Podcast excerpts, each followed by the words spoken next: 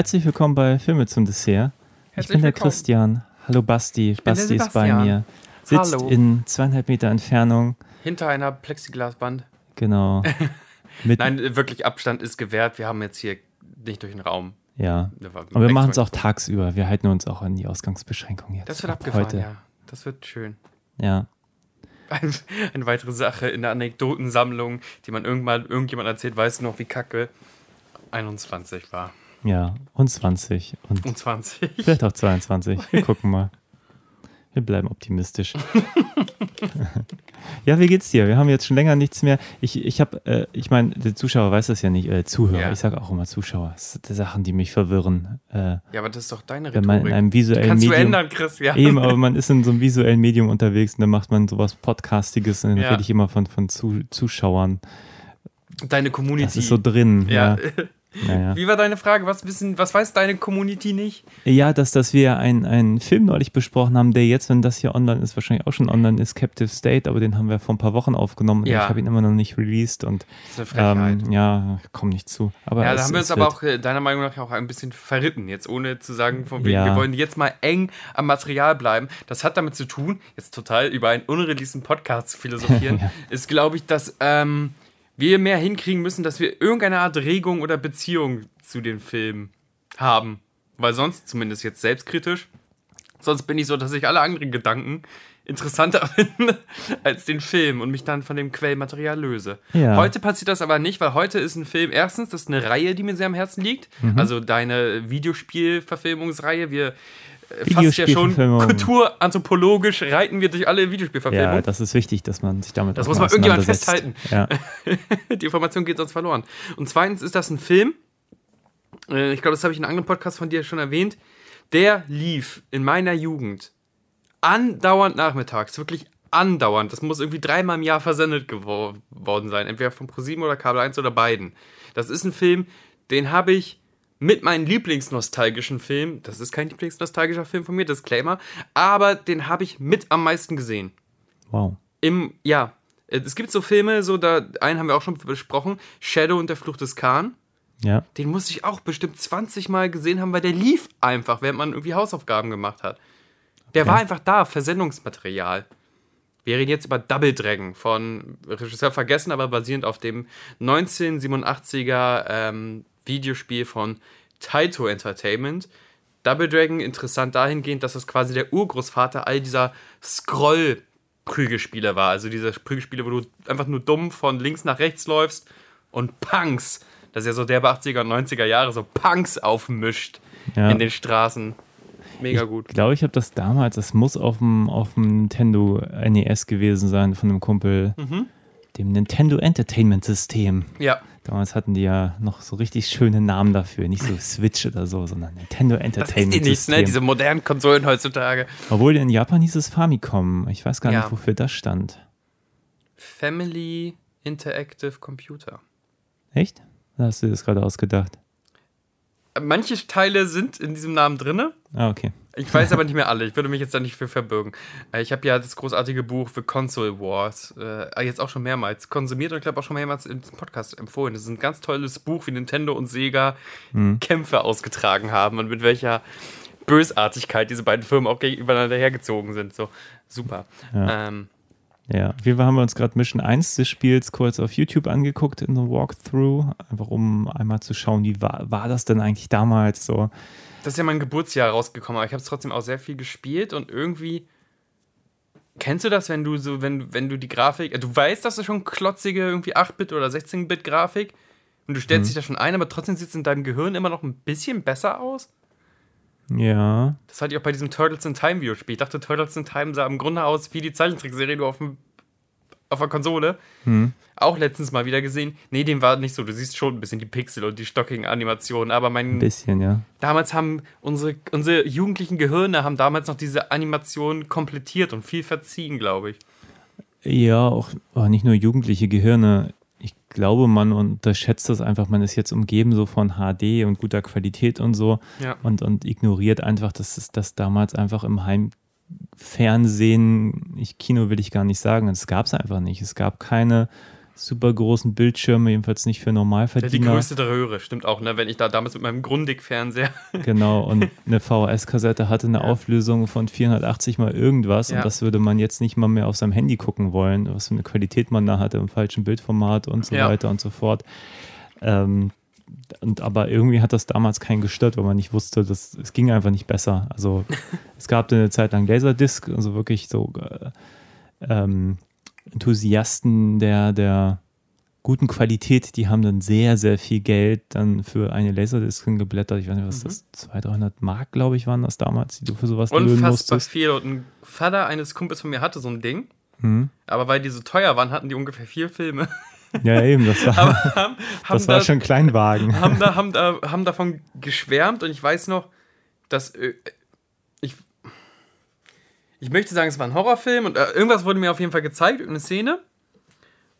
Und das war so, so krass, wie du das Blitzen im Messer siehst und auch diese Soundeffekte. Sound war auch irgendwie ein großes Ding irgendwie bei Laserdisc scheinbar. Auf jeden Ja. Fall hat er immer damit angegeben, dass das, das kann man, man kann kein normales Fernsehen mehr gucken, wenn man diese, diese Riesenscheiben hat. Gut, auch nur vier Filme, wie gesagt, gehabt. Und ich glaube, nicht alle waren ja sogar für Laserdisc optimiert. Es gab ja den großen Flop, dass, äh, ich glaube, der Kevin Smith-Film Chasing Amy einfach nur die VHS-Version auf die Laserdisc gepackt wurde und fertig ist. Also dann hast du auch nichts davon. Ähm, wie kann man denn jetzt dahin? Ach so, was, was, wie, wie Qualität in unserem Kopf. Wie, Ja. wie ein Film oder ein Stück Entertainment reift oder gut erhalten bleibt. Und dann guckst du es und bist so, oh. Ja, aber es war auch egal. Also ich meine, jetzt auch solche Spiele, ich, bei Double Dragon weiß ich es einfach gar nicht, Mhm. aber die hatten ja häufig eine Spielhallenversion Ja. und da haben die, glaube ich, relativ äh, kompetente Hardware verbaut und die Hardware war dann auch mehr oder weniger, das Spiel war auf diese Hardware optimiert Genau. und dann gab es dann ja entsprechend, ich weiß jetzt bei Double Dragon nicht für welche Formate die, aber äh, Sega war dann halt nochmal ein bisschen anders in der Programmierung Mhm. als Nintendo Genau. und dann gab es auch manchmal eine Gameboy-Adaption, die natürlich klar des, allein deswegen schwarz-weiß sein musste Ja. Und so weiter und so fort und ähm, ja, aber als ich es auch gerade sah, habe ich auch gedacht, okay, krass, ja, früher waren die Prügelspiele auch so, du hattest zwei Knöpfe, Mhm. konntest mit einem treten, mit einem schlagen Ja. Und und hüpfen vielleicht noch, wenn du gut warst. ich glaube, ja, hüpfen dann wahrscheinlich mit oben, ne? So, aber mehr gab es ja auch nicht. Nicht so wie später mit der Playstation, wo du oben Nein, links, ja, ja. äh, links, rechts und äh, Große Revolution war dann die nächste Konsolengeneration, wo es vier Buttons gab, anstatt irgendwie zwei und so. genau. Ja, das stimmt schon. Ähm, trotzdem waren die Dinger bockschwer, weil die auch so programmiert waren. Darauf, dass du halt die Münzen immer nachschiebst, schiebst da diese, diese Taito-Spiele. Ähm, ich habe das Spiel auch nie durchgespielt, selber. Ich habe es viel gezockt, aber nie durchgespielt. Da waren wir auch, glaube ich, einfach zu jung für und irgendwann war es dann auch zu frustrierend, wenn du irgendwie ähm, kaputt gekloppt wirst. Die Story, so eine Spiele sind nie bekannt für die, für die Mega-Story. Die Story ging nämlich um Billy und oder Jimmy. Eigentlich dieselben Charaktermodelle, nur einer hat eine rote, fetzige Weste an und einer eine blaue. Und im ersten Screen sieht man, wie eine adrette Frau in einem pinken Kleid, natürlich pinkes Kleid, von fiesen Punks in den Bauch geboxt wird, über die Schulter geworfen wird und dann aus dem Bildschirm gezogen wird. Das heißt, wir rennen jetzt als dieses Bruderpaar, wenn es überhaupt Brüder waren, einfach nur den Schurken hinterher, die äh, der, der Frau im Bauch boxen. Also das ist jetzt kein keine Shakespeare-Story. Der große Clou war in dem Spiel, das ist jetzt Videospiel-Fachwissen, ähm, dass du, nachdem du den letzten Boss besiegt hast, wenn du zu zweit gespielt hast, du konntest nämlich zu zweit spielen, daher auch der Name Double Dragon, du konntest das alleine durchzocken oder mit einem Kumpel, äh, da musstest du noch gegen deinen Kumpel kämpfen. Weil sie nur eine Frau, die du befreit Ah, hast. okay. Das heißt, du hast einen Endgegner gelegt, dann ist da irgendwie das Mädchen und sagt, "Ah, bindet mich los oder so, keine Ahnung. Für wen entscheide ich mich Jetzt für wen entscheide ich mich? Klärt das mal bitte mit der Faust. Das heißt, das ist ja schon, das ist ja schon fast zynisch, dass du denn, wenn du es mit deinem besten Freund geschafft hast, dich durch Double Dragon, durch das bockschwere Double Dragon zu boxen, dann Mhm. eventuell noch ein umlegen musst. Ja. Ja, es ist lustig. Ich habe äh, ich hab diesen Film nie gesehen. Ich weiß Nie? auch nicht, warum. Ich weiß, dass es den gibt, aber ich habe den nie gesehen. Und ich habe das Spiel habe ich auch mal gespielt, aber ich weiß auch überhaupt nicht, wann, wo. Äh, Also ein Freund hatte zum Beispiel so eine NES-Konsole und ich Ja. weiß, wir haben da Turtles in Time wie blöd gespielt. Das Turtles war so, sieht, ein sieht sehr, sehr Spiel. ähnlich aus wie dieses Spiel, Ja. so rein von der, von der Konzeption so. Ähm, aber Double Dragon, ich weiß, ich hab's mal gespielt, weil dieser Moment, wenn sie am Anfang aus der Garage rauskommen, Ja. also jetzt in dem äh, Videospiel, den kenne ich hundertprozentig so. Ja. Aber wo, wann? Keine Erinnerung mehr. Deswegen auch jetzt kein, kein Bezug, jetzt wenn du, wobei Billy und so, das sind auch echt Klischees, ne? Ich meine, das Billy, das, Jimmy und die sehen auch ein bisschen so aus wie fast alle Helden in diesem Prügelspiel, also aus, aus dass waren Turtles aussehen. Einfach Ja. dieses coole Westen tragen, Ärmel abreißen, keine Ahnung, einer hat noch ein Headband an.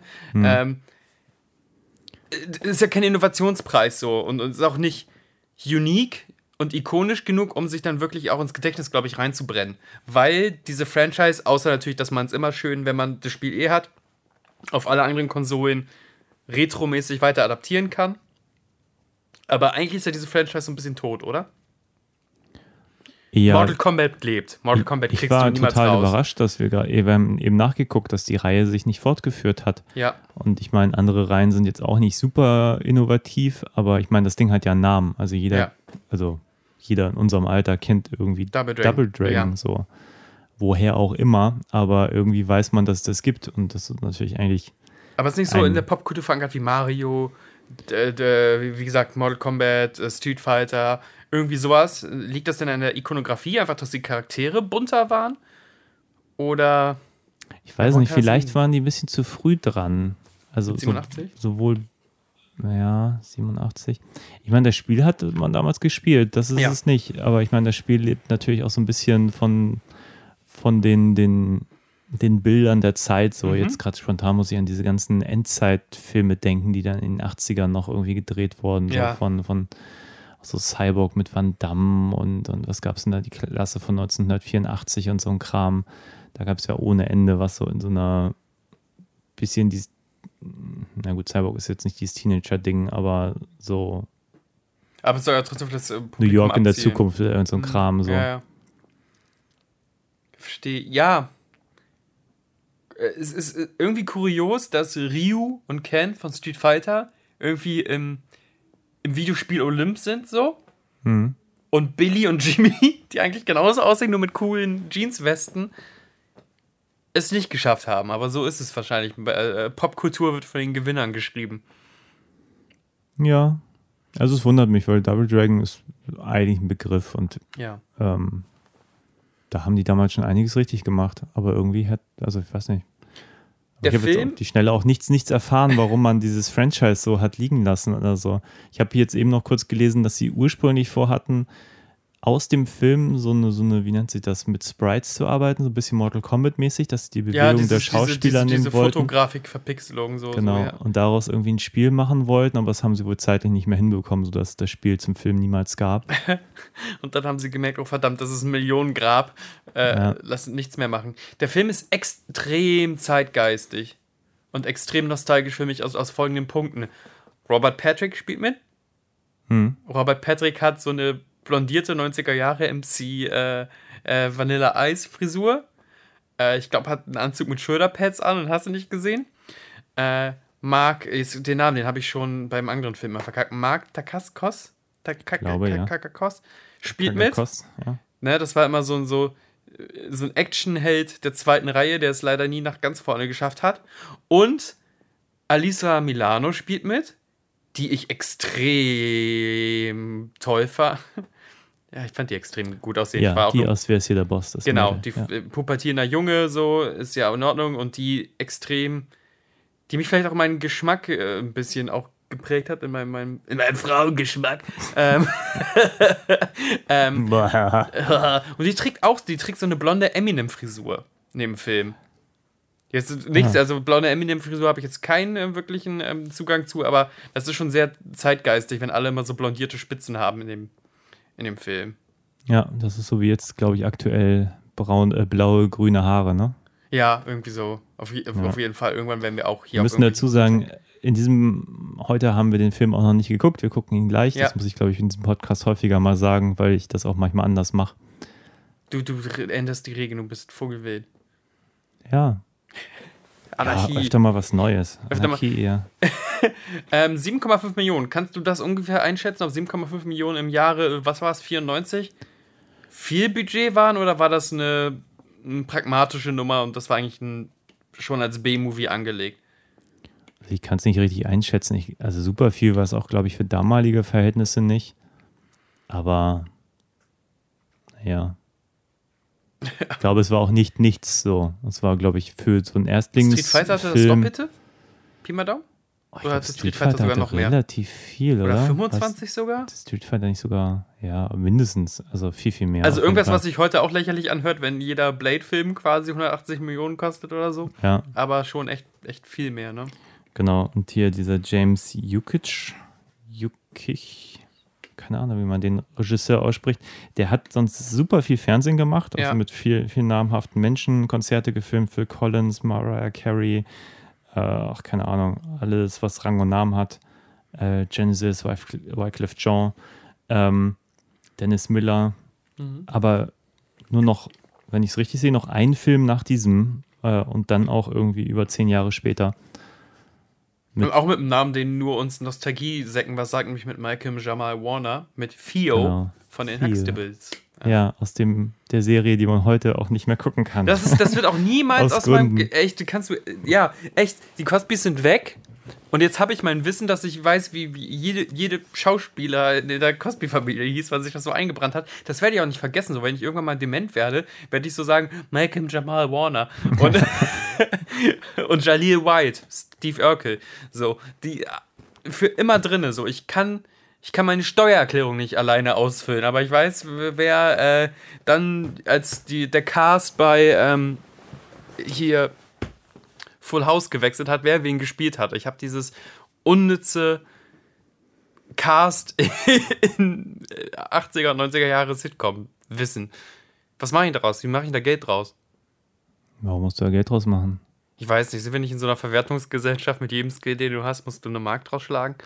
Ich weiß es nicht. Ich Ich habe soll auch, nicht immer so, politisch werden, aber ich bin wahrscheinlich gerade so gepolt. ich hab auch manchmal so Skills. Ich weiß, ich war irgendwann mal bei einem Augenarzt und dann habe ich gedacht, wie hieß der denn noch? Wo war der eigentlich? Ich weiß nur, ich habe den mir damals rausgesucht, bin da hingegangen, äh, bin wieder raus. Ich weiß noch nicht mal, in welchem Stadtteil ich war. Ja. Ich, es ist komplett weg. Und dann überlege ich aber so, welchen Film und dann weiß ich genau, in welchem Kino ich ihn wann geguckt habe. ja. Und das immer da, meistens sogar noch mit wem. So, ja, ja. die Archivierung sehr- des Gehirns ist was sehr, sehr- sehr, merkwürdig. Man setzt also seine Prioritäten für den Abspeichervorgang, habe ich so den Eindruck. Ja, das ist natürlich wichtig, dass ich den ganzen Cast von Roseanne kenne, aber keine Ahnung, wie ich die Schuhe binden kann.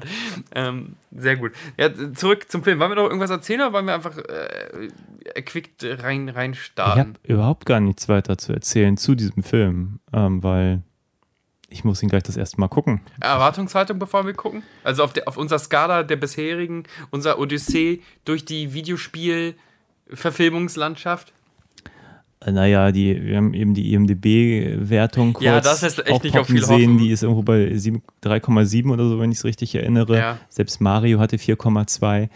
Ähm, die Erwartung sollte nicht besonders hoch sein. Andererseits, ich finde die Besetzung cool, die beiden. Ich hab Robert Patrick mochte ich auch immer gerne und Mark Dacascos, der kann vor allem kämpfen. Ein, Ja. ein Riesenproblem, was wir ja mit Street Fighter hatten, dass man Van Damme, der das vielleicht könnte, nicht mehr hat kämpfen lassen. So. Äh, Von daher, selbst trotz des PG-13s bei diesem Film, hoffe ich, dass das einfach alles ein bisschen mehr Spaß macht als Mario. Vielleicht ist es auch kürzer, ich weiß es gerade gar Hast du nicht. Hoffnung, dass es spaßiger Also, wie ist denn unsere vielleicht auch für Leute? Man soll immer an die Leute denken, die Ja. zum ersten Mal reinhören. Ich glaube, unser Peak der Schlechtnis war immer noch irgendwie Dead or Alive, obwohl Dead or Alive irgendwie Spaß gemacht hat. Also Dead or Alive hat mir am Ende viel mehr Spaß gemacht als Mario. Also wahrlich kein genau, besserer genau. Film. Das, also, äh, Ja. es ist nicht so eine Skala, die von links nach rechts einfach geht, von schlecht gut, sondern die driftet irgendwann so ab in, in, in, in schlecht, weil super ununterhaltsam ja. und einfach schlecht, weil handwerklich schlecht, aber mein Gott, dadurch gab es eine Energie. Ist unser Unlieblings-Videospiel-Verfilmung immer noch Street Fighter? Ist das so unsere, unsere Skala, würdest du das sagen? Und was ist bis jetzt die beste? Ich glaube einfach, damit die Hörer sagen können, okay, ich kann jetzt unser Wertesystem irgendwie verstehen. Was hatten ja, wir denn? Street Fighter, ich glaube, Street Fighter ist einfach die herbste Enttäuschung, weil er, glaube ich, wenn ich mich jetzt recht entsinne, definitiv der aufwendigste ist und auch teuerste. Und der, der aber auch der größte Downer ist. So, Mario ist so ein bisschen irgendwie nah dabei, weil der einfach auch sehr aufwendig war, am Anfang auch irgendwie noch Spaß macht und am Ende halt gar so keinen einem Spaß Diagramm, mehr. In so einem Diagramm werden die sehr nah beieinander. So. genau. Ja. Und dann Mortal Kombat war, glaube ich, mit Abstand der kompetenteste Film, trotz immenser Schwächen, aber der, Mortal Kombat ist bei mir auch noch oben. der macht Insane wenigstens durchgängig irgendwie Spaß und Ja. funktioniert als Film, trotz Schwächen. Auf die Neuverfilmung bin ich gespannt. Ähm, was haben wir denn noch gesehen? Haben wir noch irgendeinen über, unterschlagen gerade? Der Dead or Live war irgendwie der, der Joa, auf jeden. Fall der unterhaltsamste Podcast in meiner Erinnerung, weil es einfach das ganze Franchise einfach auch so bekloppt ist. Genau. Ich glaube, mehr. Oh, sonst guck doch mal bei Filme zum Dessert.de nach, was wir da noch gemacht haben. Das ist auf jeden Fall eine, sehr mir lieb geworden, gewonnene Reihe und wir reden ja immer die ganze Zeit noch davon, dass wir halt auch ähm, Classics wie, wie die ganze Resident Evil Chose nachholen müssen, äh, Silent Hill. Äh, es gab einen Prince of Persia Film und einen Ah. Assassin's Creed Film. Also da geht uns auf jeden Fall nicht der Stoff aus. Hitman, ja, gibt's Hitman, einiges. genau. Da, da gibt es Doom, die, die, Doom, die, ja. die berüchtigten Doom-Verfilmungen. Ähm, Was, The Rock? Nee. The äh, Rock, doch. Doch, The Rock, The. Rock. Äh, also da gibt es noch einige, aber jetzt habt ihr so unsere, unsere Werteskala. Also viel, bis jetzt haben wir uns echt viel in diesem Prügel-Universum aufgehalten. Genau. Ähm, da müssen wir bald mal raus. Aber umso besser, dann können wir direkt vergleichen. Wer ist der King of, of, of the Fist? The King of Iron Fist Tournament. es gab auch noch Tekken-Filme. Aber Ich Animiert weiß oder nicht, ob man die gucken möchte. Nee, echt. Naja, wir müssen die schon gucken. So, jetzt haben wir jetzt irgendwie wir gesagt, müssen, so, wir müssen. Wir, wir haben gerade, wir haben jetzt den Podcast damit begonnen, von wir müssen Ja. das für die Nachwelt irgendwie festhalten, wie, wie Ja, unsere ich habe Meinung zu hab Prügel neulich hier so diese, diese Fortsetzung von Street Fighter versucht zu gucken mit Rio und Ken. Äh, Legend of Chun-Li oder was? ja, ich glaube. Boah, war der doof. Nee, nicht Chang Li. Das ist noch ein, ich glaube, es gibt da noch einen. Boah, krass, es gibt noch mehr. Ja, ja, Gott, aber der war echt blöd. Rio und Ken und wirkt wie so eine, so eine Posse, der ganze Film so. Es gibt auch noch den ganz berühmten Also alle- allein die Kostüme sind schon so einfach so blöd albern und das wirkt wie so ein Studentendreh, also ein Studentenfilm. Es gibt auch noch den berühmt-berüchtigten, den müssen wir uns eigentlich nochmal reinkloppen, bevor es denn Mortal Kombat die Neuverfilmung gibt. Äh, Mortal Kombat 2 Anni- Annihilation. Annihilation, ja. Ähm, ähm, so ein so ein Ding, wo Producer halt schnell einen zweiten Teil nachwerfen wollten, weil äh, erster Teil war erfolgreich und das merkt man im Film war extrem an, dass er gerusht ist und das Drehbuch nicht mal ansatzweise fertig war. Ich weiß nur, der stand damals immer in der Videothek rum und irgendwie ist mir so, als hätte ich mal zwei Minuten davon geguckt und dann schon ausgemacht. Das ist ein ganz berüchtigter Bad-Movie. okay, umso interessanter. So, Christian, lass mal in den Film jetzt Ja, reinsteigen wir und ein Stück meiner kindlichen Nostalgie zerstören, wie wir es schon bei, ich glaube, bei Crying Freeman geschafft haben, den ich jetzt auch nicht Ja. mehr gucken kann, obwohl ich ihn mal sehr, sehr lieb hatte. Ja. Ja, dann schauen wir den jetzt einfach mal. Gibt es irgendeinen Kampfschrei in dem Film? Nee, ne? Nee, ich glaube, das konnten die Soundchips nicht machen. Mach doch hier so ein Punch-Geräusch einfach Ja, rein. ja, machen wir. Double Dragon. wird Dragon einfach einen Namen sagen.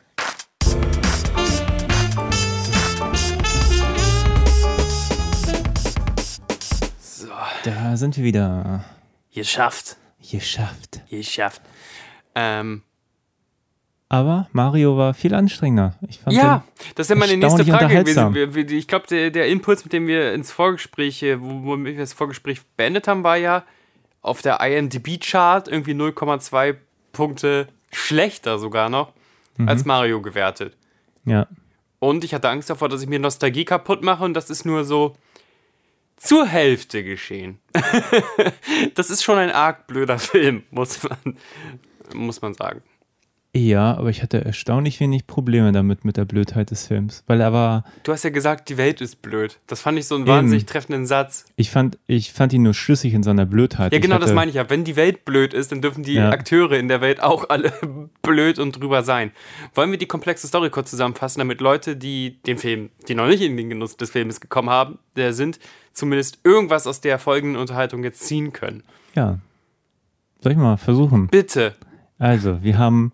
Sind, sind das eigentlich wirklich zwei Brüder oder halten sie sich nur für Brüder? Ich glaube, die halten sich für Brüder. Genau. Also jeden Nee, aber die sagen auch irgendwie unser Vater. Vielleicht sind es so Halbbrüdergeschichten. Das gab es ja früher echt in den Mit-90ern, dass so so, so.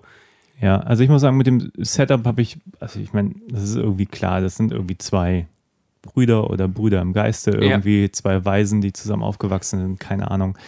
Und äh, die sind mit einer, einer auch jungen Frau unterwegs, die leben in so einem äh, alten, verlassenen Kino in einer futuristischen Stadt, irgendwie in einem, wie heißt das, New, New Angeles. New Angeles? Ja, genau, also im dystopischen 2007 Genau, ähm, Überschwemmung und äh, super Erdbeben, viel. Erdbeben geplagt. genau. Genau. Und auf jeden Fall dystopisch, ein bisschen Warriors in, in Sci- Sci-Fi, in Ja. sehr bunt, in sehr verrückt und ähm, ein Bösewicht, ich habe seinen Namen vergessen, aber ist auch völlig egal, gespielt von Robert Patrick, er sucht z- ein Amulett und er hat dann, dann den ersten, die erste Hälfte des Amulettes bekommen. Das ist so, das ist so praktisch so äh, auseinandernehmbar. Es Ja. besteht aus zwei Teilen. Äh, und das gibt ihm den Special Skill, dass er sich in andere Personen so reinmorphen kann oder irgendwie auch als Und auch so Schatten durch die durchlässig werden kann. Gegend und so. fliegen ja. und so ein Kram, ja, mit so einem sehr, sehr bescheidenen äh, Computereffekt, der damals wahrscheinlich Ich spektakulär wollte gerade aussah. sagen, ich glaube, damals war das so, wow, wie viel Computereffekte die da Genau. haben. Ja. und aber sein Problem ist, das Amulett ist nicht ganz, also braucht er die zweite Hälfte und diese Genau, es geht nicht um ein Dragon, es geht um Double Dragon. Double Dragon, genau. Und diese zweite Hälfte, die befindet sich im Besitz Surprise, äh, nicht, also im ersten Moment noch nicht der beiden Jungs, sondern dieser, dieser Dame, die offenbar irgendwie die Jungs aufgezogen hat, auch wenn sie gefühlt kein Stück jünger ist, Null. älter ist als die beiden. Ähm, gut, kann man kaufen. Auf jeden Fall übergibt sie denen dann das Amulett nach dem Motto, ihr müsst es beschützen. Ja, Surprise, der Bösewicht ist auf dem Weg dahin. Ja. Und dann gibt es ganz viele Kämpfe und dann gibt es noch eine Underground-Organisation, äh, angeführt von Alyssa Milano in Hot Pants, die also auf, so, so Strapsen, ne? So Strapsen, Genau. die die Hotpants auch noch irgendwie halten und sowas, ja. naja, äh, die zufällig auch noch die Tochter des Polizeichefs ist. Glück und gehabt. in dieser Welt gibt es dann, das ist also sehr viel Worldbuilding, muss man schon mal sagen. Super viel Worldbuilding. Genau. Und auch super unnötiges Worldbuilding, aber bitte, Ja. weil. Genau, weil die, die Prämisse ist so ein bisschen, die Polizei hat irgendwie sieben Jahre zuvor für, ähm, für so ein Gleichgewicht gesorgt, dass Mhm. die Unruhen nur nachts stattfinden und tagsüber hat man seine Ruhe. So. Genau, die anständigen Bürger sollen bis äh, Uhrzeit X bitte alle im Haus sein, weil dann Genau. dürfen die Gangs rumschlurfen. Genau. Und die Alyssa Milano, die ist äh, so ein bisschen gegen ihren Vater, weil sie sagt, das ist aber noch nicht die Welt, in der wir leben wollen. Und der Vater sagt so, aber das haben wir wenigstens erreicht und so. Mhm. Und dieser neue Bösewicht mit den Amuletten, der äh, sorgt halt auch dafür, dass die Gangs jetzt plötzlich wieder tagsüber unterwegs sind. Und ähm, naja, dank den beiden Jungs, äh, wie heißen sie? Ken und Rio heißen sie nicht. Billy und Jimmy. Billy und Jimmy. In Deutsch Peter und Horst. ähm, Los, Horst. Ja, cool. die sind so quasi die einzigen, die die Welt retten können und das äh, Amulett des Bösewichts wieder besorgen müssen, bla bla Ja. blub. Also, ja, es passiert dann, dann, was man ein bisschen erwartet, aber ich fand äh, es sehr unterhaltsam. Also es passiert die ganze Zeit irgendwas. Dieser Status quo der Welt muss aber auch nicht hergestellt werden, weißt du? Dadurch verliert der Film kein, kein Drive, weil die, die Billy und Jimmy haben sofort das Amulett. Dann ist klar, das muss sofort irgendwie beschützt werden. Äh, es gibt sofort diese Gang-Problematik, was dann natürlich auch für sehr bunte Gegenspieler äh, sorgt. Was dann auch passend ist, weil die in diesen Videospielen ja auch irgendwie Punks à la Couleur verprügelt haben. Ähm, das ist irgendwie schon nett gemacht, dass nicht erst ewig Zeiten vergehen, bis, wie zum Beispiel in Street Fighter-Film, unsere Helden in irgendeiner Art und Weise Street Fighterig zusammenkommen. ja, So, die Stage ist gesettet vom, von Anfang. So, und dann haben wir sofort den, den Abobo als Gegenspieler, als ikonischen Gegenspieler. So, während das in, in beispielsweise im Street Fighter-Film ja echt irgendwie anderthalb Stunden gedauert hat, bis die mal irgendwie aufeinander getroffen sind. Diese, diese Videospielfiguren sind ja wahnsinnig lang umeinander herumgezirkelt. Und das macht der Film schon ganz okay. Also auch gerade für, für welches Publikum das sein wird. Das ist, glaube ich, ein Film, der auch ganz klar an Teenager gerichtet war. Auch in seiner Teenager-Zeitgeistigkeit, was so alles als cool gilt und so. Da gibt es ja viel mit Skateboard und Jugendhallen und hast du nicht gesehen. wenn mich etwas genervt hat, dann eigentlich die beiden, beiden Hauptfiguren untereinander, weil das teilweise doch ein bisschen anstrengend war, wie die halt miteinander umgehen und sich die ganze Zeit aufziehen und äh, aber funktioniert halbwegs. Ähm, Genau, wir haben ja den Mark. Kastakos und ähm, Scott Wolf. Scott Wolf war zu der Zeit so ein Teenie-Schwarm, der hat bei einer Soap namens Party of Five mitgespielt und wurde wahrscheinlich wegen Party of Five Fame da auch hingecastet, weil der war halt echt so in Postern, äh, in Posterform in, in Zimmer junger Mädchen vertreten. Ähm, mir ist dann während des Filmes eingefallen und wenn man darauf achtet, dann macht dann das auch ein bisschen den Film kaputt, dass ich mal gelesen habe, dass es ein Problem gab, weil Scott Wolf, der da gecastet wurde, keinen Mühe kämpfen kann. Gar kein bisschen. Und dass da auch ganze Set-Pieces umgeschrieben werden mussten und drumherum geschnitten werden musste. Also man sieht, Mark, da. Fuck, ey, bitte sag du jetzt immer den Nachnamen ab jetzt. Der Kreiskos, würde ich jetzt sagen. Ähm, man sieht den schon relativ beeindruckende Flips machen und mit, mit Stöckern kämpfen und sonst was.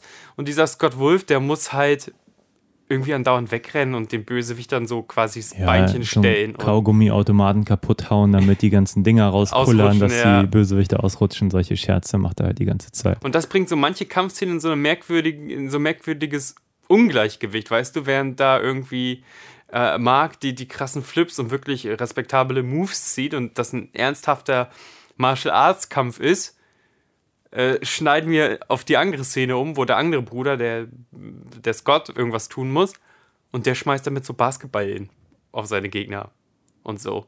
Ja. Das ist dann immer so merkwürdig. Ja, gleichzeitig fand ich das aber auch, wenigstens passten die Setups so. Die haben dann auch dieses Kino und da ist halt überall dieser Kram, den er dann benutzen kann. Das fand ich dann irgendwie doch irgendwie zumindest nett gewählt, weil ansonsten leere Lagerhallen, was gibt's da, womit man werfen kann? So. Da war man Kaugummi-Automaten Also- von der leersten Lagerhalle. Ja, nee, grundsätzlich hatte ich äh, kurz den Gedanken, dass, dass äh, der Film natürlich auch genau das richtig macht, was wir bei Street Fighter kritisiert haben. Wir haben ja damals gesagt, Mortal Kombat ist einfach auch der bessere Film, weil er so das Tournament-Setting benutzt, Mhm. Einfach um auch Kämpfe unterzubringen in Ja. einer Verfilmung eines Prügelspiels. So. Ja. Und ähnlich macht es ja dieser Film. Der hat zwar jetzt als Plot nicht wirklich ein, ein Tournament, aber die sind ja von Anfang an sind die ja Kämpfer. Das ist ja ihr Leben so, dass Genau. sie auch am Anfang sind wir ja auf einem Tournament sozusagen als Establisher und dann sehen wir ja diese Warriors-Welt, ähm, wahrscheinlich auch sehr angelehnt an den Walter Hill-Film und ähnliche Werke. Bestimmt, bestimmt einfach nur verteenagisiert. Geschrieben übrigens die Story von Paul Dini, der dann seines Zeichens äh, den Batman-Mythos äh, nochmal modernisiert hat mit Batman The Animated Series und uns an, unter anderem den Charakter der Harley Quinn geschenkt hat. Hm. Und das war wohl einer seiner, auch seiner, seiner Writing-Jobs, wo es hieß, hier haben wir dieses Videospiel, wo zwei Jungs irgendwie ein Mädchen hinterherrennen, das äh, in den Bauch geboxt wird, mach was draus.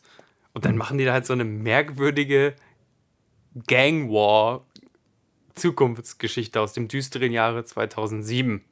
Hätte es das alles gebraucht? Oder fandest du es gerade cool, dass da so eine ganze Welt gezeichnet wird? Also ich muss sagen, ich fand diesen Film, ich, ich weiß nicht, warum der so eine schlechte Reputation hat. Also ich meine, klar, viel ist quatschig und so, aber der macht Spaß. Der ist, der ist halt voll mit Dingen und Ideen und ich finde, die kann man echt super gut weggucken und der hat kaum einen Moment Leerlauf so. Also der von mir aus hätte der jetzt noch mal zehn Minuten länger gehen können. Jetzt auch Das keine sagst du halbe selten. Stunde. Das ich sagst du selten. selten. Du sagst eigentlich immer Viertelstunde wegschneiden. Ja, aber in diesem Fall hatte ich gerade das, das Gefühl, dass dadurch, dass da so viel drin war und auch so viele bunte Charaktere und so Mhm. viele Settings und ich hatte auch nicht den Eindruck, irgendeine Szene war ernsthaft zu lang. Es ist halt die ganze Zeit was passiert. Und jetzt kommt mir auch das Budget, was wir vorgenannt haben, mit siebeneinhalb Millionen, auch jetzt wirklich nicht. Also ich glaube, die haben da jeden Euro rausgeholt. Es gibt Ja. da jeden Dollar. Ähm, Ja. gab da irgendwie zwei Explosionen, die sehen total geil aus. Also das sah auch alles kompetent gemacht aus. Und du sagst auch, die Set-Pieces sind, also die, die, die Locations sind schon liebevoll ausgestattet Ja. und auch einfach so, so die, die gehen die extra Meile, indem man im Hintergrund dann doch noch das versunkene LA sieht, Mhm. wo man einfach sagen könnte, hey, hättet ihr in die andere Richtung gefilmt, in Ri- Richtung Brücke oder was, hättet ihr euch das sparen können, so hättet ihr einfach nur eine Graffiti-Wand. Aber dadurch, dass sie die extra Meile gehen, sagen, nee, wir möchten noch irgendwie das halb versunkene Chinese Theater irgendwo im Hintergrund sehen.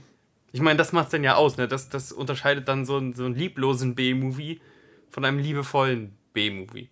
Ich hatte auch den Eindruck, dass sie sich eigentlich wenig einfache Wege gewählt haben. Also es, es gibt ja andere Filme, da ist dann plötzlich das ganze Finale irgendwie in, in einem offensichtlichen kleinen Studio oder in irgendeinem Ja. Hinterhof und so.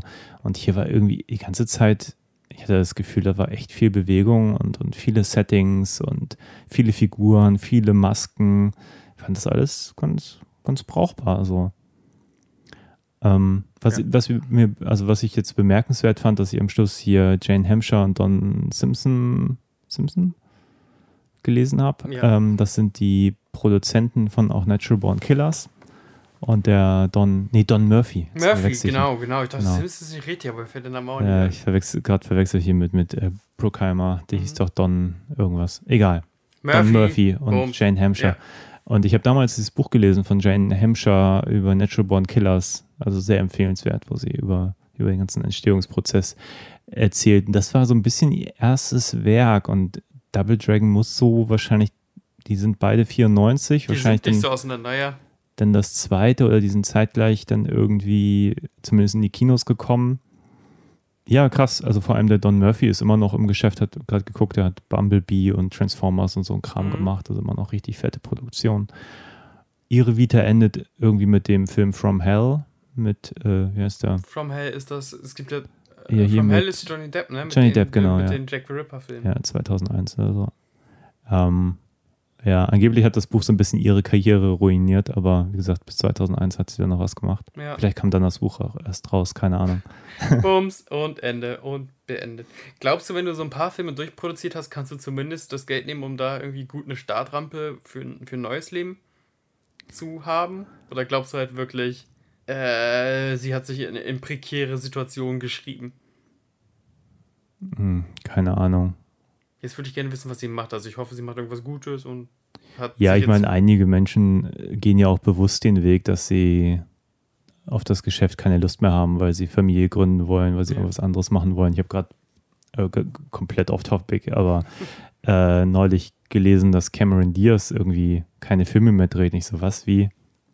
Ähm, dachte, die macht noch was so. Gar nicht mitbekommen, dass sie seit 2014 keine Filme mehr dreht. krass, ja. Und jetzt irgendwie, ich weiß nicht, was sie macht, Kinderbücher schreibt oder irgendwas, was sie auch meint. Gönnung, mein Gott. sie hat jetzt endlich ein Leben so und nicht mehr, nicht mehr beim Film so, wo man einfach, einfach nicht, Verhalten. nicht lebt so quasi, sondern nur arbeitet. Zurück. Kommt ähm, halt auch vor. Wie können, wir, wie können wir jetzt wieder am besten zurück ins Double Dragon-Universum? Vielleicht so. Ich finde diesen Double Dragon-Film auch voll interessant, weil der ja wirklich äh, so 90er Zeitgeist nur trieft von 90er Zeitgeist. Also von der Mode, von den Sachen, die damals als cool empfunden wurden, äh, von der Musik, aber auch die Gang-Thematik. Ne? Ist so eine sehr Mitte der 80er bis Mitte der 90er Gang-Thematik. Da habe ich, ich habe letztens für eine Comic-Analyse ein Skript geschrieben und da sehr viel recherchiert. Es gab halt wirklich diese in der Fiction und in der Popkultur abgeleitet aus der gesellschaftlichen Angst, dass irgendwann jugendliche Gangs und Subkulturen alle Straßen einnehmen werden. Hm. Also, äh, wir, haben doch auch gemeinsam den Predator 2 Film gesehen, ne? Ja, genau, da Genau, ein ähnliches solch, es gab wahnsinnig viele solcher Skripts, wo einfach irgendwelche ja, Gangs herrschen vor. Gangs, Gangs, Gangs. Die große Gangangst der Mitte 80er bis Mitte 90er Jahre. Und das findet da halt auch statt. The Riffs. Zwar für, für ein Teenager-Publikum, aber trotzdem. Und dann, ne, erste Computeranimation. Wir sehen irgendwie so eine VR-Brille, weil die ersten VR-Brillen damals auch irgendwie für den Heimgebrauch auf, auf den Markt kamen. Der ist sehr, der ist sehr 90s, der Film. Fühlst du dich da wohl oder denkst du, mein Gott, warum haben sie solche Sachen an und warum haben sie solche Frisuren? Ich habe mich relativ wohl gefühlt, muss ich sagen, die meiste Zeit. Also, also ich meine, die Computeranimationen sehen natürlich aus heutiger Sicht echt nicht mehr so gut aus. 90er. Mhm. Aber ich fand, wie gesagt, diese, Verspieltheit des Films mochte ich. Man sieht halt relativ random auch mal ein Videospiel, was jemand spielt. Man sieht dann auch im Hintergrund auch äh, Spielautomaten, auch irgendwann Original Double Dragon Spielautomaten. Das fand ich irgendwie alles ganz hübsch. Aber ja, klar, Film aus den 90ern, der sich an ein jugendliches Publikum richtet. Ich weiß nicht, ob man was anderes erwarten kann, als dass er versucht, irgendwie auch zu dem Zeitpunkt modern zu sein. So. Klar, mir ging es eher darum, also so finde ich es witzig, weil Nostalgie so, aber dann gibt es ja so Jahrzehnte, die schmecken einem eher und Jahrzehnte, die schmecken einem eher nicht. Und wenn wir beide so ein bisschen Kinder der, der 90er Mediensozialisation sind, Hm. ob wir dieser Ästhetik einfach was abgewinnen können. So. Ich glaube, ich kann zum Beispiel schlechte CGI-Effekte besser ertragen in einem albernen Actionfilm Mhm. Als jetzt in so einem ernst gemeinten Ding, wie jetzt, keine Ahnung, der Rasenmähermann oder so. Ja, stimmt. Also, wo man heute, den, den kann man gar nicht mehr gucken, der war noch nie gut und jetzt sind auch noch die Effekte scheiße, die damals bahnbrechend waren. Und dann bleibt halt auch nicht mehr viel übrig. So. Und bei dem Ding denke ich mir, ja, Mai, dann äh, der Bösewicht hätte sich auch einmal weniger falten können, wenn die anderen beiden Effekte ein bisschen besser ausgesehen hätten, aber es kümmert mich halt nicht wirklich, weil Ja. der, der Moment vergeht und dann ist es auch wieder okay. So. Wollen wir mal zu den Bösewichten vielleicht gehen? Also angeführt von, von Robert Patrick. Ja, es ist eine ganze Reihe, ne? Ich also, Ja. muss noch echt nach überlegen, wer da noch alles. Er hat ja diese, diese äh, Frau an seiner Seite. Genau, die hat eine Peitsche. Dann halt äh, Abobo, den Chef der Mohawks, die alle so einen lustigen. Genau. Die auch alle irgendwie ein bisschen dämlich sind. So. Die sind alle ein bisschen doof. Dann gab es irgendwie so einen Mutantenleader, gespielt von dem Typen, der auch in Hills Have Eyes mitspielt. Das ist ein ganz bekannter Charakterschauspieler, der spielt Ja. halt immer. Ähm, und dann gab es irgendwie so, es sollten wahrscheinlich keine Zwillinge sein, aber so, so, so zwei äh, asiatische Kämpfer.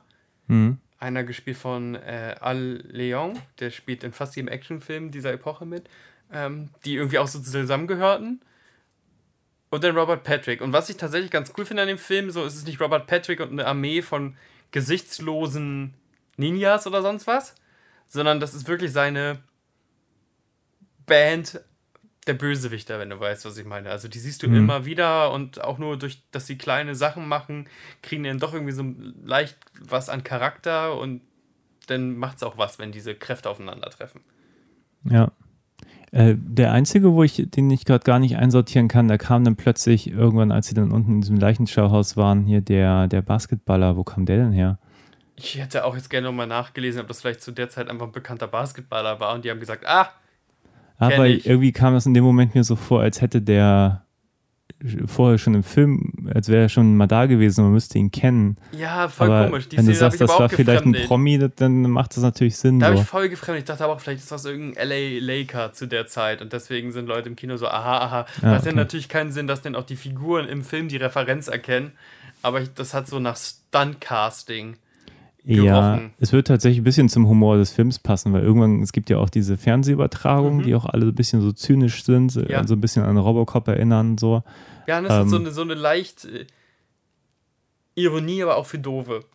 Also Ja, die genau. Ironie ist nicht fein. Und da gab es ja diesen Gag, den ich, wo ich dich auch fragte, meinen die den Tom Arnold? Ja. Ähm, weil dann irgendwie gesagt wurde, äh, Madonna war irgendwie mit Tom Arnold zusammen oder so. und zieht jetzt nach ähm, Paris, weil jetzt möchte sie mal, mal allein sein. Was bedeutet, Ja, genau. dass Madonna schon eine total lange monogame Beziehung mit Tom Arnold geführt hat. Genau. äh, wofür Madonna 1994 definitiv nicht bekannt war. Ich glaube, 94 war auch Tom Arnold noch Ehemann von Roseanne. Roseanne, Roseanne ja. Barr, genau.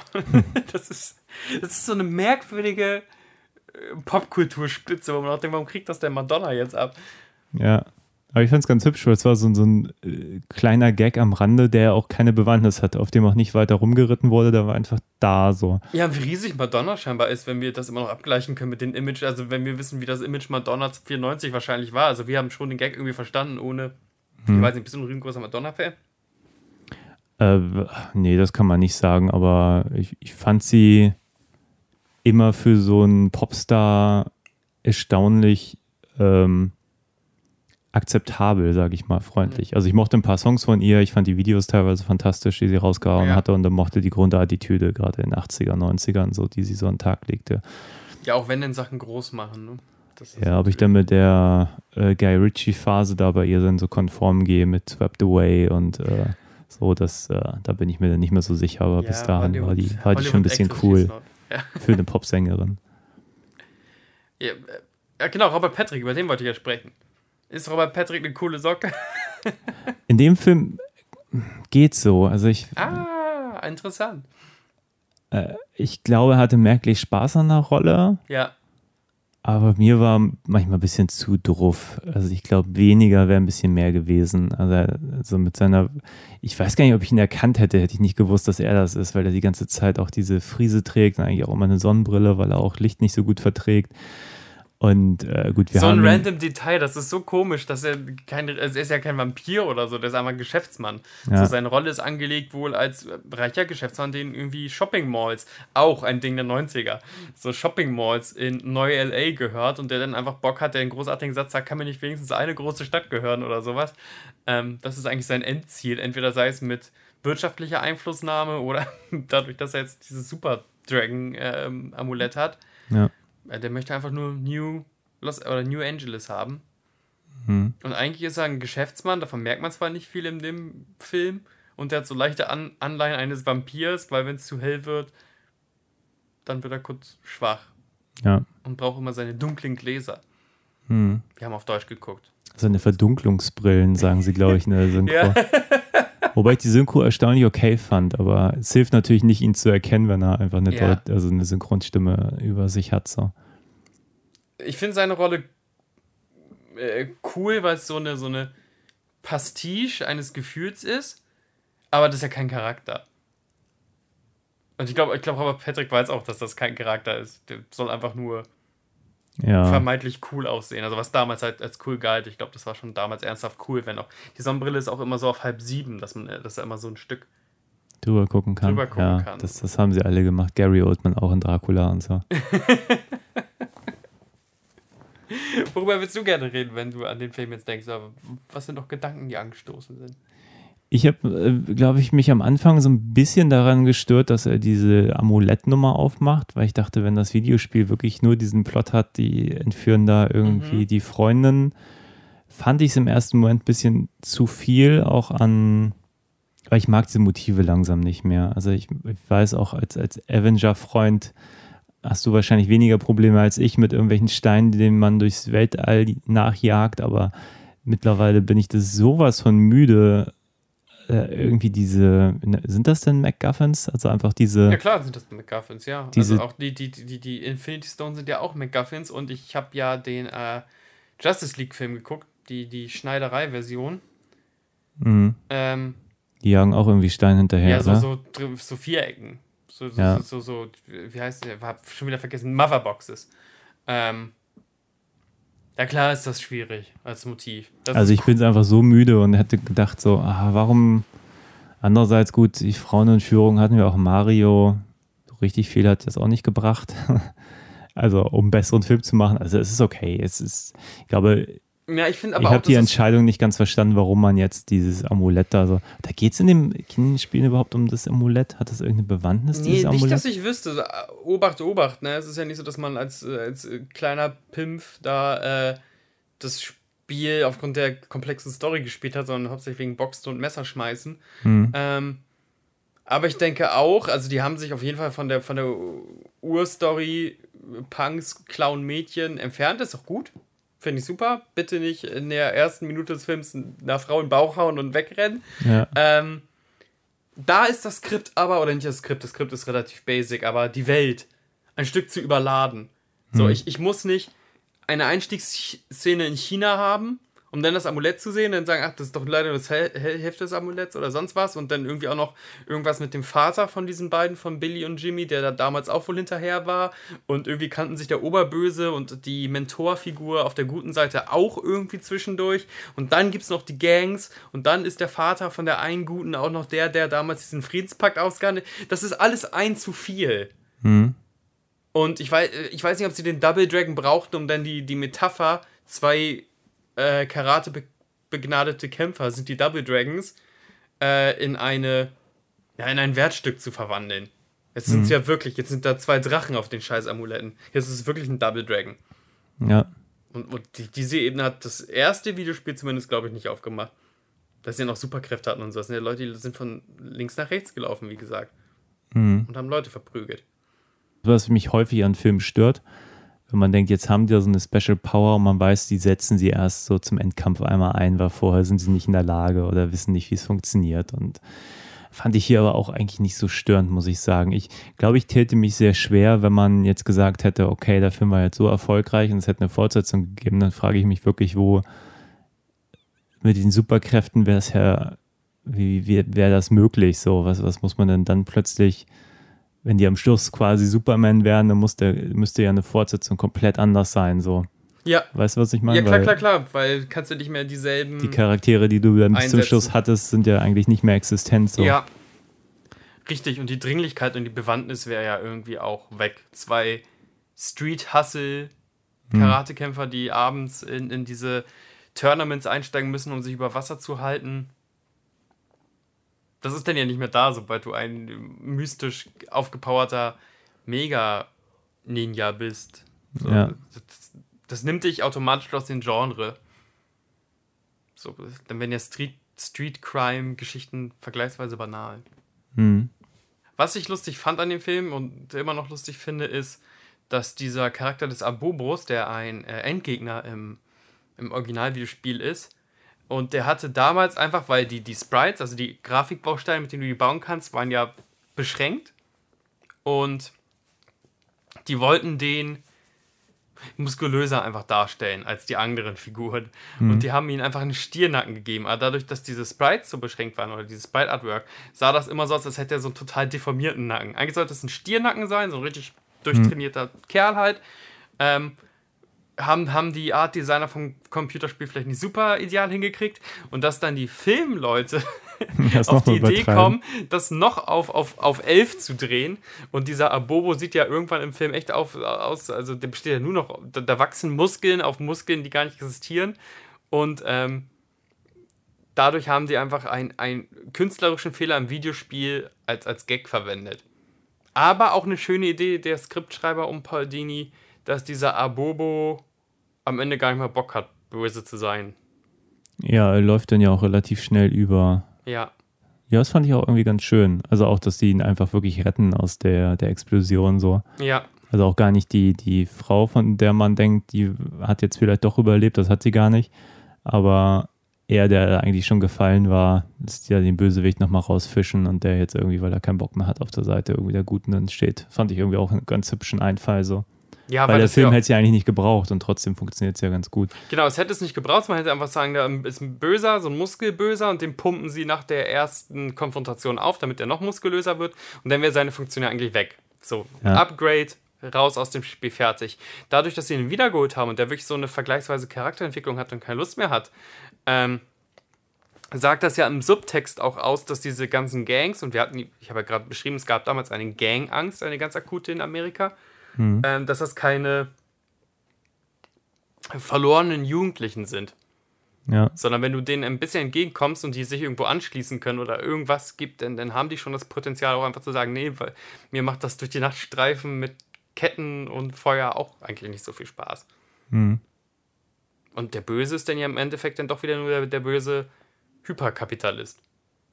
ja. Ist das so? Ja, doch. Ich glaube. Ja, das ist der.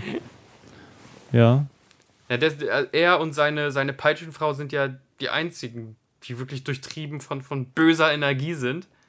Und ja. sogar seine komischen Henchmen am Ende sind ja irgendwie nur Ja, ich finde so, so ein paar Sachen ganz interessant. Ich meine, auch der Polizist ist ja total, äh, der ist ja gar nicht käuflich und Nein. der hat ja eigentlich auch das Beste getan für die Stadt. Ähm, deswegen haben sie ja diese tagsüber Ruhe und nachts dann Chaos, aber mehr war irgendwie nicht machbar, so als, als äh, von Seiten der Polizei. Aber auch am Schluss sind die alle irgendwie, da wird ja gar kein Fass aufgemacht, dass da Korruption herrscht oder Ja. irgendwas. So fand ich auch mal ganz erfrischend, das so rumzusehen. Genau, das hätte man auch einfach, indem er entweder äh, feige ist oder wie du sagst, käuflich oder Ja.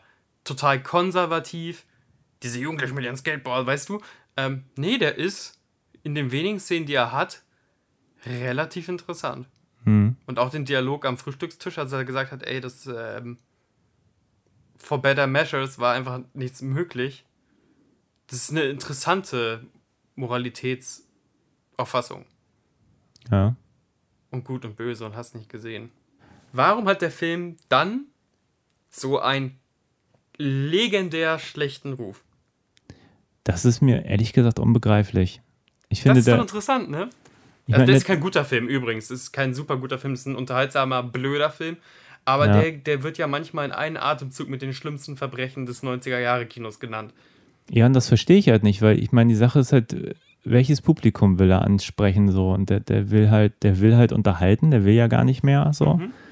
Der ist bunt, der ist grell, der hat die ganze Zeit Action, der hat ein gutes Pacing.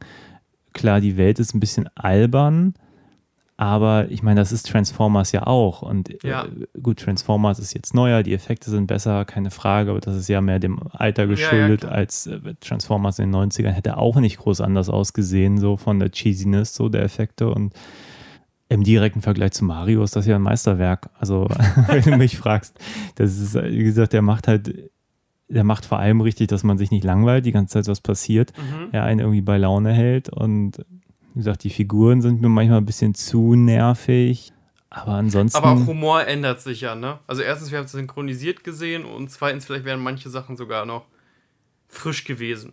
Jetzt, wenn ich lachen musste über die Gags, muss ich drüber lachen, wie, wie unfassbar blöd die Gags sind. aber welche Gags jetzt zum Beispiel hast du da so was? Muttersprüche. Beispielsweise. Oder dass sie immer sich angucken und dann anfangen zu schreien. Das passiert ein paar Mal, die Gag ziehen sie ein paar Mal. Das, Ah, okay, ja. Aber sowas finde ich grundsympathisch. Also ich weiß natürlich, dass das auch Leute gibt, die das abgrundtief hassen, aber ja, ja, ich glaube, ich es wollte gibt so ein paar Gags, die finde ich eigentlich auch ganz cool, wenn man die einfach umzingelt, weil sie so doof sind. Oder ein Wer ist hier der Boss-Spruch muss natürlich auch gedrückt werden, weil ja natürlich Elisa Milano, ähnlich wie Scott Wolf, Mhm. damals ein, ein Schwarm war. Ein Teenie-Schwarm. Ja, in der gleichnamigen Serie. Genau, und wurde auch hundertprozentig, deswegen wurden die beiden gecastet. Ja, Marketing, so. Marketing-Casting. klar. So, du Ja. wolltest aber äh, auf, auf das Image hinaus. So. Also es, es passiert viel, du wirst damit beschossen. Warum oder woran stört man sich? Aktiv? Also ich meine, klar, mir fallen total viele Momente ein, die jemanden stören könnten, äh, aber mich stören sie halt nicht so, muss ich sagen. Also die Sache ist halt, ich kenne halt total viele Filme, die so ähnliche Versatzstücke bedienen. Ja. So. Man hat da irgendwie Momente, wo man denkt, okay, das äh, hat dann später auch Tank Girl gemacht äh, oder das hat man irgendwie da gesehen und da. Also es ist jetzt auch nicht so, dass die ganzen äh, Zutaten irgendwie neu wären oder so. Wie gesagt, das ganze, ganze Setting von ähm, wie ist denn der Begriff für diese, diese, diese zerstörten Welten? Postapokalypse oder was meinst du? Ja, ja, so postapokalyptische Dystopien, so also weil Ja. eigentlich Großstädte, die so, wie gesagt, das ist halt so eine. Ja, Ja, wie die Großstadtlandschaften nach so einer Katastrophe funktionieren. Und ja, ja irgendwann wird ja auch dieser kleine Gag gemacht, dass, dass äh, der Regenschirm irgendwie von dem, von dem radioaktiv verseuchten Wa- Wasser da irgendwie so wegge, weggeätzt wird und dann nur noch Löcher drin sind und so. Ja, später baden sie auch im Fluss und scheinbar hat es dann auch nicht mehr Auswirkungen, als dass man Ja, manchmal Zweifel brennt auch das Wasser, manchmal brennt das Wasser nicht, so je Ja. nachdem, wie es. Ähm, klar. Ja, also ich, also ich verstehe schon, dass, dass Leute da, wenn, wenn sie, wenn sie sagen, das ist Trash, würde ich denen noch nicht mal widersprechen, so, weil das Nein. ist einfach viel, viel Albernheit, Ja. viel auch Monstermasken, halt alles drin, was irgendwie auch, auch cheesig ist und so. Pubertärer Humor, das ist halt alles drin. Ähm, aber gleichzeitig auch vieles, was ich irgendwie ganz cool fand. Ich fand jetzt die Frauenrollen durchweg relativ stark. Ähm, ja. Eigentlich für einen Film. Außer dass auf dem dauernd Alisa Milano auf dem Hintern glotzen Ding, aber mein Gott, das ist. Ja, aber die ist ziemlich tough, fand ich dann wiederum. Die ist tough als Figur, Und- ja, aber trotzdem kann die sich der, der Punchline nicht erwehren, dass ihr Hintern. Naja, gut, das ist aber auch der, tatsächlich so der dreckigste Moment im ganzen Film. Die trägt sowieso irgendwie die krasseste Hotpants und Ja.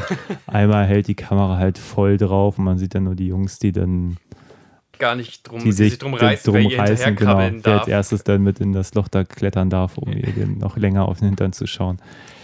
Ja, Geschenkt. Ey, auch, auch sogar pubertärer Humor. Also klar, alles nicht gut und nicht zeitgeistig, aber pubertärer Humor so für, für, für Jungs, wo die Hormone jucken.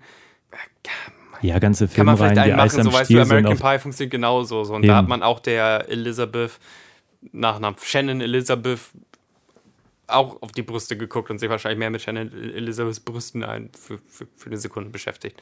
das ist immer ein bisschen schwierig. Ich meine, Kritik an, an solchen Momenten kommen ja auch immer von Menschen, die dann auch wohlweislich sich wahrscheinlich so Sachen wie Hangover auch niemals angucken. Ja, Aber dass das natürlich auch Teil der Popkultur und auch des, genau. des Mainstream-Kinos ist. mir aus da der Seele. da das kann ist, man ja nichts gegen sagen. So, das ist einfach da. Das ist pubertär und das ist Adoleszenz, aber diese Filme sind auch für ein Adoleszenzpublikum, weißt du? Ich möchte gar nicht immer, dass mh, 14-jährige Jungs und Mädels, die sollen nicht immer Novel Vague gucken. die sollen auch mal 90er Jahre Hip-Hop und Autos, wo so Flammen rauskommen und mein Gott, ist ja dumm. Es ist ja nicht so, dass der Film dauernd so tut, als würde er eine krasse Message transportieren und dann haben wir auf einmal den merkwürdigen Hotpants-Gag. Hm. So, ne? Und, und da gibt's Filmemacher, wo ich mich unangenehmer berührt fühle. Hashtag Michael Bay, wenn der Frauen ausstellt, wie Autos. Taffe Frauenrollen eigentlich so. Also ich meine, die, äh, hier die, die Ich tue mich immer schwer, weil ich einfach nicht weiß, was das am Anfang diese Frau eigentlich für die ist. So, die tut immer so. beigebracht, ne? Genau, wenn, wenn sie mit denen spricht, äh, soll sie immer so eine Mutterrolle darstellen, aber die ist irgendwie kein Stück älter als die beiden Jungs. Die hat so. eine graue Strähne, Christian. Ich meine, wie alt waren die denn, die Schauspieler? Wahrscheinlich sollten die 16-Jährige spielen, wahrscheinlich sollten waren wahrscheinlich sie in sowas der um die 16 Realität spielen. locker irgendwie 19, 20 Älter sogar, und glaube ich. die Ja. ihre vermeintliche Mutter sollte wahrscheinlich irgendwie laut Skript, keine Ahnung, vielleicht 35 sein und wurde dann mit einer 30-Jährigen, äh, die dann aussieht wie 25, irgendwie passt es auf Ich jeden glaube, Fall Scott nicht so Wolf richtig. ist um die 1970 geboren. Pi mal Daumen. Dann war der Film 94 gedreht, dann war er 24, soll aber, 16 sein. ja, also, ne, aber, Ja, ja, genau. ey, das war ja immer, also gerade in der Epoche, in der Hollywood-Epoche, weiß ich noch, dass ich sogar Probleme hatte, wenn er mal wirklich Teenager gecastet wurden, weil Teenager dann so babymäßig und weich aussahen, weil ich natürlich groß geworden bin mit 35-Jährigen, die, die Jugendliche spielen und sagen Kawabanga und sich die Caps irgendwie rückwärts aufgezogen haben. Ich dachte, Teenager in Hollywood sehen halt so aus mit ersten Fältchen und ähm, ja, Bartwuchs. komisch. Hollywood sind die immer ein bisschen älter als in Deutschland. ja, die das muss das. Wasser sein in Ja. den Leitungen in L.A. ähm, der Film gehört nicht in Olymp und so, aber der, der Film gehört halt irgendwie, und das mag jetzt auch meine Nostalgie sein, die heute stark ist, und ich wollte heute auch einfach mal einen Film gucken, den ich tendenziell mag. Der kann nicht in den Top 100 Katastrophenfilmen. Also klar, man kann nicht sagen, von wegen der Film. Aber dann ist auch die Frage, und das sagst du ja immer ganz gut, von wegen, was will der Film denn sein? Natürlich, wenn ich sage, ey, ich gucke gerne hier die, die Unbestechlichen oder Schindlers Liste oder wie heißt der Film, wo Tim Robbins aus dem ähm, Knast ausbricht? Der bei IMDb. Shawshank Shawshank Redemption? Redemption, genau. Ja. Der bei IMDb eine ganz lange Zeit als Platz Nummer 1 gewerteter Film ist. So.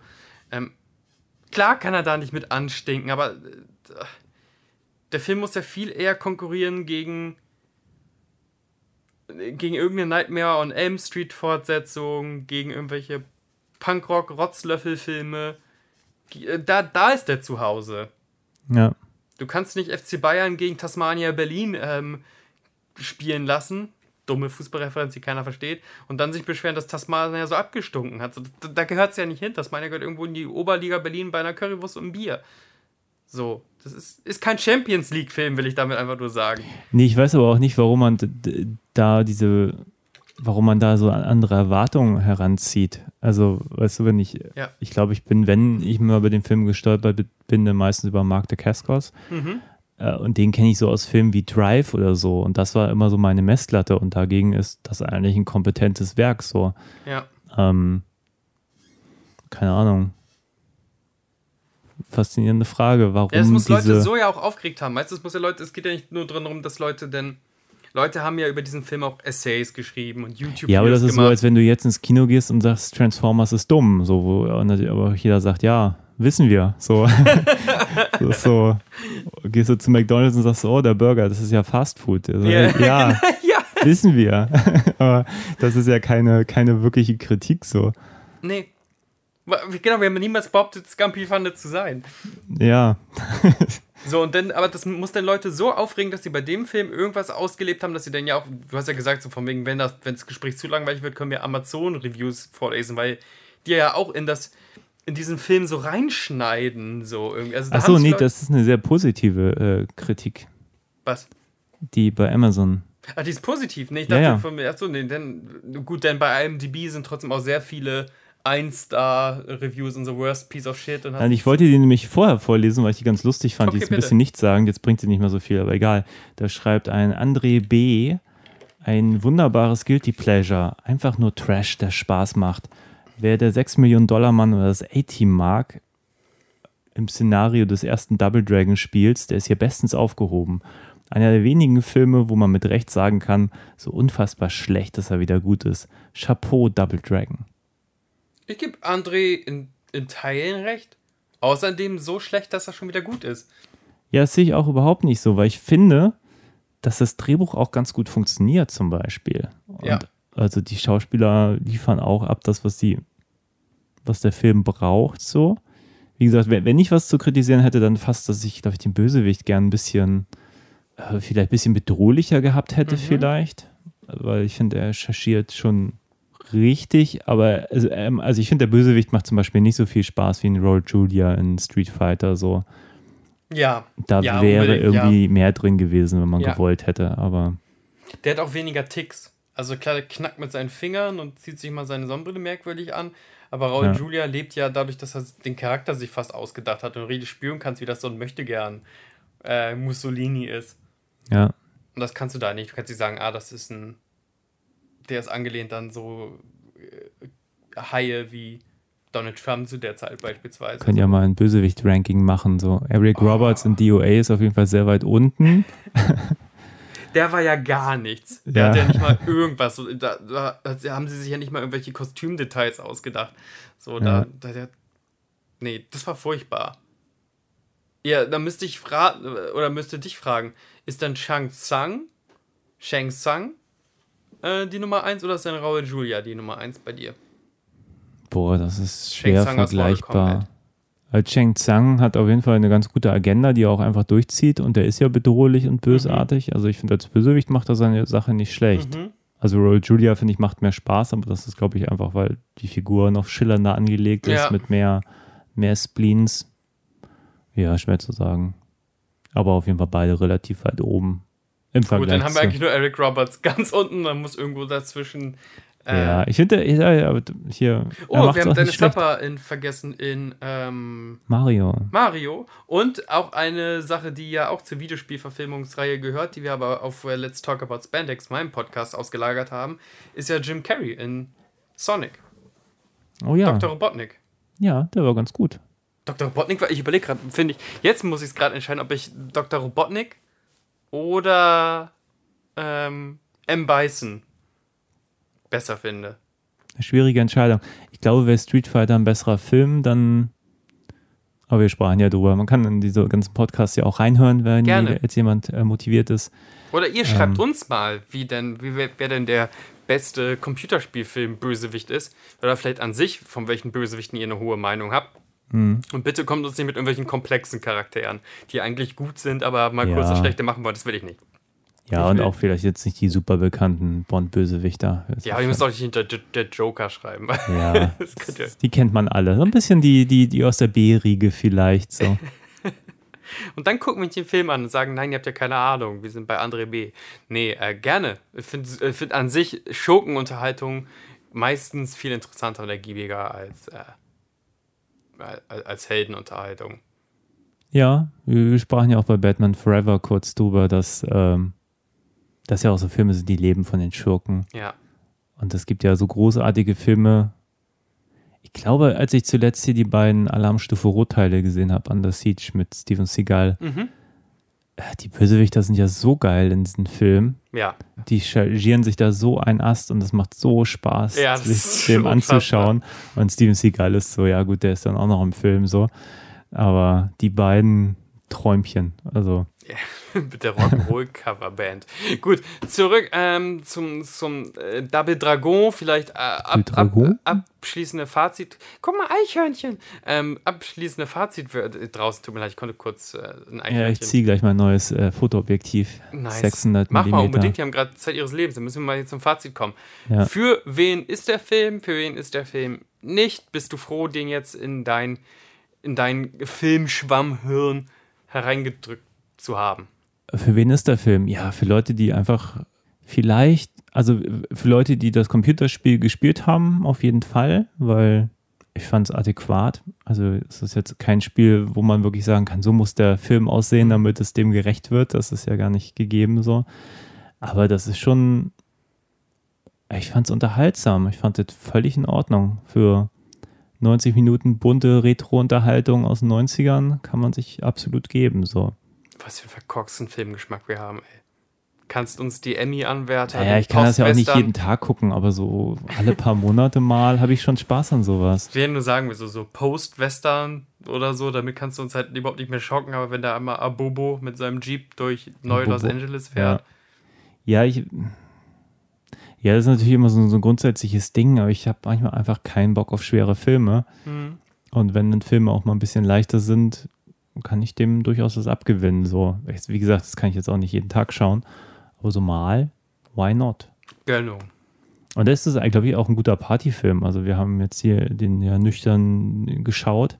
Das kann ich mir sehr gut vorstellen. so mit, mit einer abends mit ein paar lustigeren, Freunden mit einer und ein paar lustigeren Runde vielleicht sogar ein Bierchen drin. So, Also gerade darf man das ja nicht, aber danach, danach. Und sogar, das ist, glaube ich, auch ein Film, der hilft, wenn Leute ihn sogar schon mal gesehen haben, dann noch gezielter auf Sachen zu zeigen. ja. So, wenn du der Story eigentlich nicht mehr richtig folgen musst, sondern nur weißt, gleich kommt der durch die Tür, dieser Muskelprotz, äh, oder wird mit Spinat zwangsgefüttert. Total merkwürdiger Gag, so irgendwie. Das ist, das ist ja nicht mehr mehr pubertär, sondern das ist ja schon wirklich für Kleinkinder. Dieser Abobo wird gefesselt. Das ist die letzte Anekdote, dann können wir uns so langsam verabschieden, glaube ich. Außer du hast noch was total Interessantes. Nee, aber stimmt, die Spinatszene ist bemerkenswert. Total, weil der, der wird noch Zettel. jünger auf einmal. Der Film ist eh so für 14, 15, 16-Jährige oder was. Mhm. Und dann wird einer der Oberbösewichte damit gequält, dass er Spinat essen muss. Also dann fällt der Film auf einmal so ins Vorschulstadium. Und Ja, auch ja. dieser, dieser Böse so, nein, nicht Spinat. Das ist so Genau. komisch. Aber sag, sag, gib mir die Info. So, ah, Gib mir die Infos, ich kann nicht mehr. dann fütter ich dich weiter mit Spinat.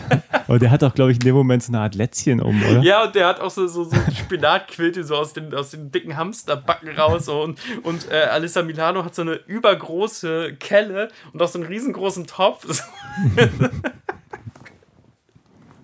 Da- der Film ist blöd, der wird aber kurz noch blöder. Und, und Christians trockener Kommentar. Also jetzt ist es ja irgendwie so ein Change. Also so, so, der Ton ändert sich oder so. Irgendwas hast du gesagt, wo ich dachte, jetzt bannen wir den Film aber sehr wie ein Kunstfilm. Ja, das ist wirklich eine sehr seltsame Szene. Der Film hat, also der, der hat halt Momente, wo er sich so ein bisschen ernst nimmt. Also Mhm. der ist immer drüber, so gar keine Frage, aber es ist schon so manchmal, gerade wenn die Freundin stirbt und so. Mhm. Ähm, und dann kommt sowas, wo du denkst, so, wer hat sich denn das ausgedacht? Also das ist ja wirklich, ähm, das ist ja völlig drüber. Der Also- Postmann. du willst das noch erzählen? Dann nehmen wir euch vielleicht den besten Gag des Films. Postmann ist auch unfassbar. Der kommt auch aus dem Nichts.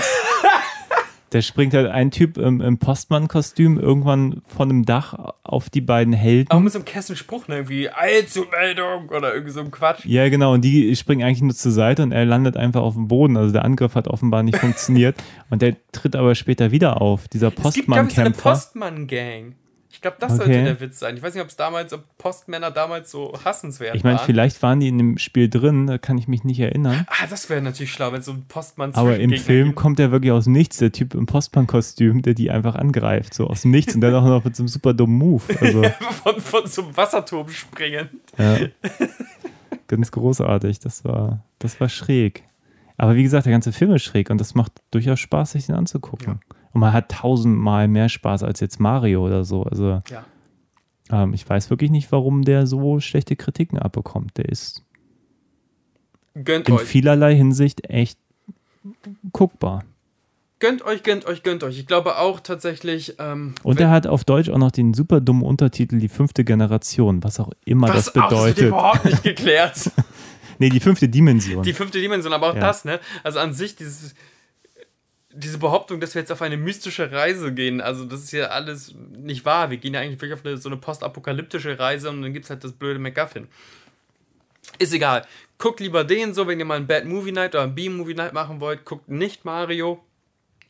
Guckt nicht Street Fighter. Obwohl ihr vielleicht da eine vage Erinnerung habt oder die, die Memes kennt, so.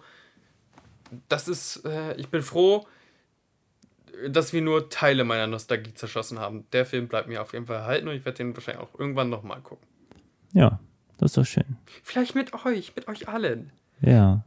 Ja, Apropos, äh, Christian sorgt immer für sehr leckeres Backwerk hier, beziehungsweise es gab auch äh, einmal, das ist jetzt off-topic, du hast ja mal so Zitronenkeks gehabt, Zitronencremekekse. oh ne? ja, Erinnerst diese dich? veganen, ja, ja. Die die sind sind lecker. ein Träumchen da, die, die, die, ver, die verfolgen mich manchmal noch in, in, in Schlaf, in wohligen Träumen. Hm. Wir sollten neben einem Biersponsor auch einen Zitronencremekeks-Sponsor machen. Also falls, Ja, ja. falls ihr einen Zitronenkeks Das waren vor allem diese veganen Zitronenkekse. Ja, Ich war neulich nämlich im Butni und äh, habe die, die Marke da gesehen, dachte, oh, die kaufe ich wieder. Und dann hatten sie die nicht in Zitrone, sondern nur mit Schokolade. Und dann dachte ich, nee, ich will die in die Zitrone. waren so gut. Also falls ihr ein Startup habt für Zitronencremekekse Mhm. äh, und äh, ähm, ähm, reichweitenstarke Podcaster sucht, wir arbeiten für Kekspackung.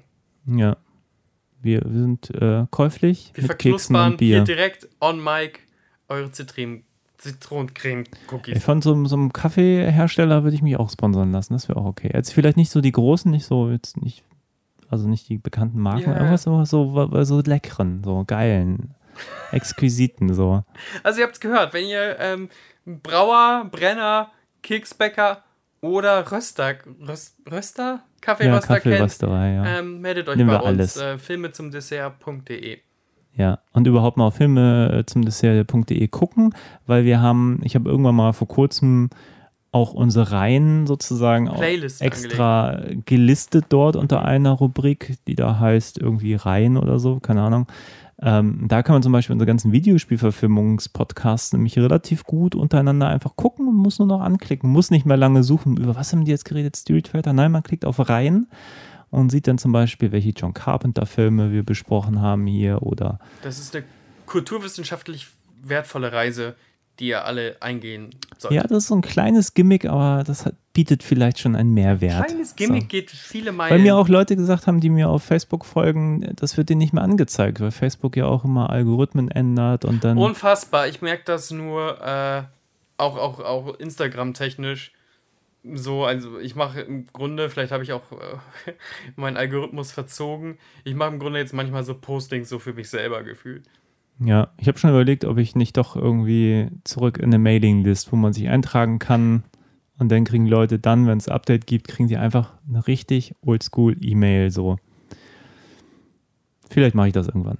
Aber aktuell Filme zum Dann sag mal. Bescheid. Aber erstmal Filme zum Dessert, Bookmarken, ne, verpasst Und da nichts. kann man auch die neuen Spandex-Folgen hören. Ihr habt ja gerade über Wonder Vision gesprochen Genau, wir haben mal über eine, über eine Serie gesprochen. Richtig. Ähm, und irgendwann geht es auch mit Batman, äh, mit dem äh, Batman, wie heißt der Batman, schlimme Film, Batman und Robin. Irgendwann machen wir das. Das sagen wir jetzt schon seit einem halben Jahr gefühlt, aber ich halte den Druck hoch, dadurch, dass wir es immer wieder erwähnen, Ja. sehen wir in Zugzwang, die Scheiße auch irgendwann mal zu machen. Ja. Und dann solltet ihr reinhören. Lasst einen Kommentar da, liked, dies, das. Das würde uns freuen. Ja. Ja, dann habt einen schönen Tag und auf Wiedersehen. Tschüss.